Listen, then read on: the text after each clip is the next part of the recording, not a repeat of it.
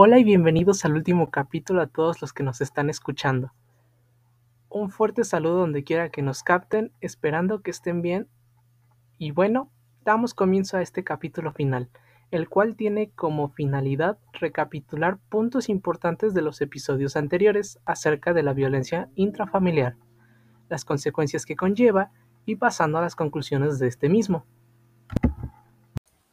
Durante los episodios anteriores fuimos viendo antecedentes, definiciones, consecuencias, factores de riesgo, porcentajes de las poblaciones en riesgo, entre otros temas relacionados a la violencia familiar. Eh, pues debido a este encierro ha habido un incremento en los casos de violencia, pues esta pandemia del virus COVID-19 ha tomado muchísimas víctimas y no solo aquí en México, ¿no? Sino en todo el mundo, porque vaya, debemos admitir que, que esto no es solo exclusivo de Latinoamérica, ¿no? Sino que este tema eh, realmente está presente en, en muchas partes del mundo, ¿no? Más bien en todo el mundo. Contextualizando un poco la situación de violencia que se vive, principalmente en nuestro país, nos podemos dar cuenta y dar paso a una reflexión, en donde por desgracia un gran sector de la población no cuenta con la información necesaria para identificarla, y mucho menos para saber qué hacer en estos casos.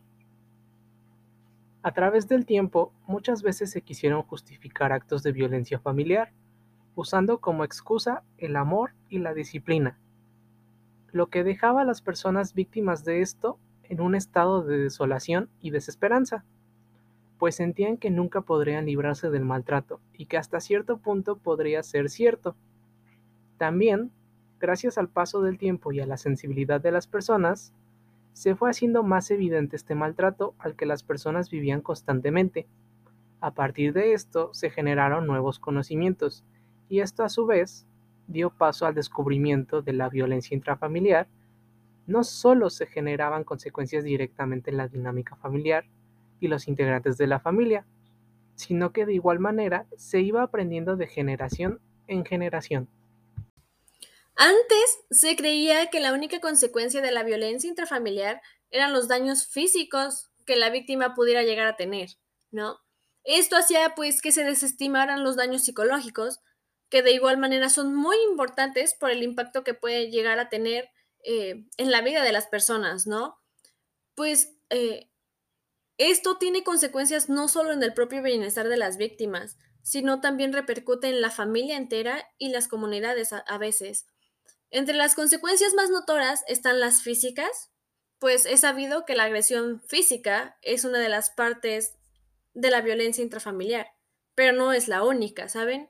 Eh, también tenemos las consecuencias en la salud mental, tal como la pérdida de motivación, el trastorno depresivo, que puede llegar a intentos de suicidio en, algunas ocasiones, y, en otros casos existen las agresiones sexuales, lo que pone a las víctimas en una situación riesgosa al poder contraer alguna AIDS o enfermedad de transmisión sexual, así como embarazos no deseados o incluso abortos espontáneos. La exposición a un constante estrés de ser víctima de violencia familiar hace que se gaste mucha energía física y mental, que termina desgastando mucho a las personas, lo cual a su vez genera que se sientan impotentes, paralizadas, tristes y sobre todo desamparadas. Estas reacciones no son una enfermedad mental, más bien es una evidencia de cuáles son los efectos en una persona de vivir en una situación anormal. Bien, hay cuatro áreas de daño como consecuencia en las personas que sufren violencia intrafamiliar. La primera es la confianza, pues la traición reduce significativamente la posibilidad de poder confiar en las demás personas, ¿no? Eh, la segunda es la imagen y el valor eh, de sí misma o de sí mismo, eh, pues el individuo se repite constantemente, algo he hecho, algo tengo que hace que me maltraten, ¿no? Pues eh, resulta difícil que esta persona se pueda ver como un ser humano valioso y con derechos después de tanto daño, ¿no?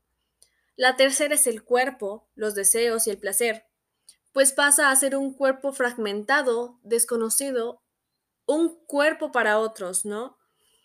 Y el cuarto y último de esta lista es la capacidad de controlar el mundo, es decir, eh, se reconoce impotente, incapaz, y esto impide que se dé cuenta de las herramientas personales con las que cuenta para poder desenvolverse y desarrollarse, pues, de acuerdo, de manera correcta en la sociedad.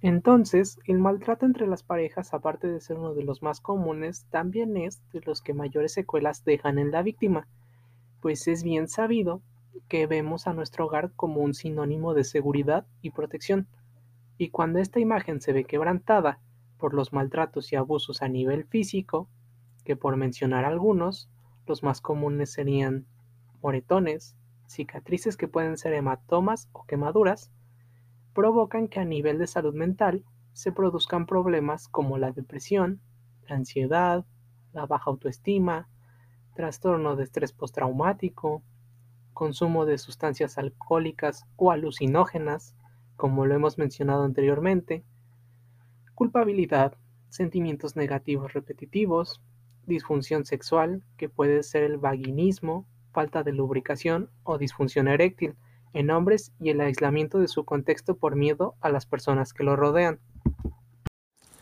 Por otro lado, en los niños, la violencia se vuelve el único medio para solucionar problemas que conoce, de manera que se genera un déficit y se pierde la habilidad de buscar soluciones por medio del diálogo. Y de esta manera se asume que la única solución es la violencia.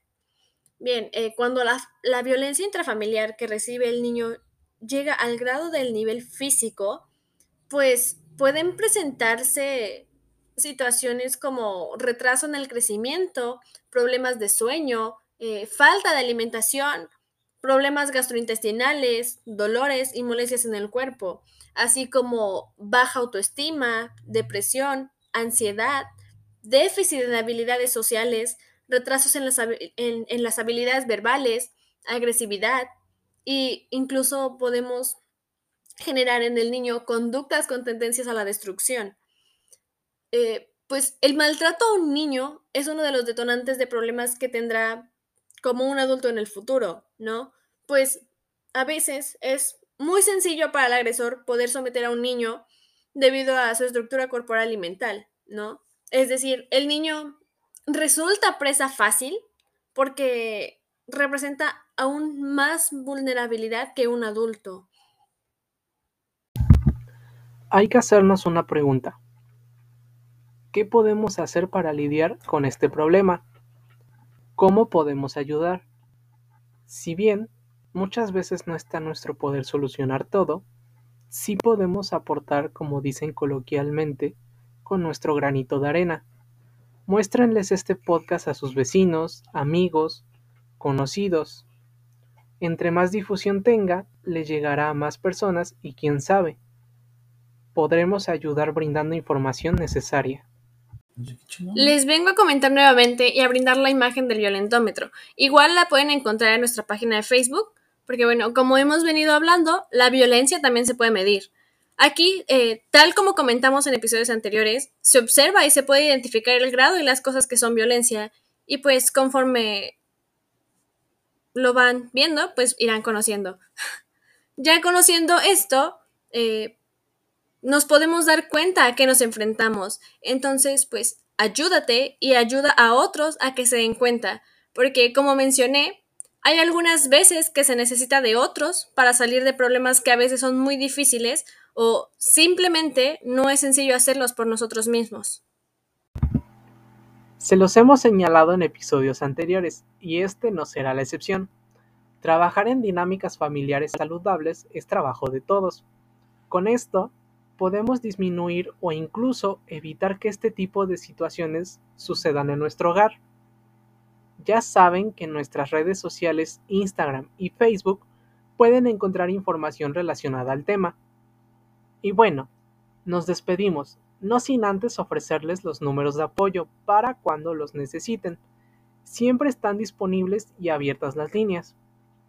Les damos las gracias por habernos escuchado el día de hoy esperando haber ayudado e informado sobre este tema, que aunque siempre ha estado presente, en muchas ocasiones no se cuenta con la información al alcance de nuestras manos. Por cierto, en la descripción les dejaremos un pequeño cuestionario sobre su experiencia, consejos y sugerencias para este mini podcast. Eh, nos ayudarían muchísimo respondiéndolo, pues de verdad será de gran apoyo para nuestra evaluación. Recuerden que tal y como se dijo al principio de este, de este proyecto, la información que nos brinden será totalmente confidencial. Ahora sí, sin más que decir, les mandamos un fuerte abrazo a ti y a tu familia. Gracias infinitas por llegar hasta aquí con nosotros. Cuídense mucho y estamos en contacto. Adiós.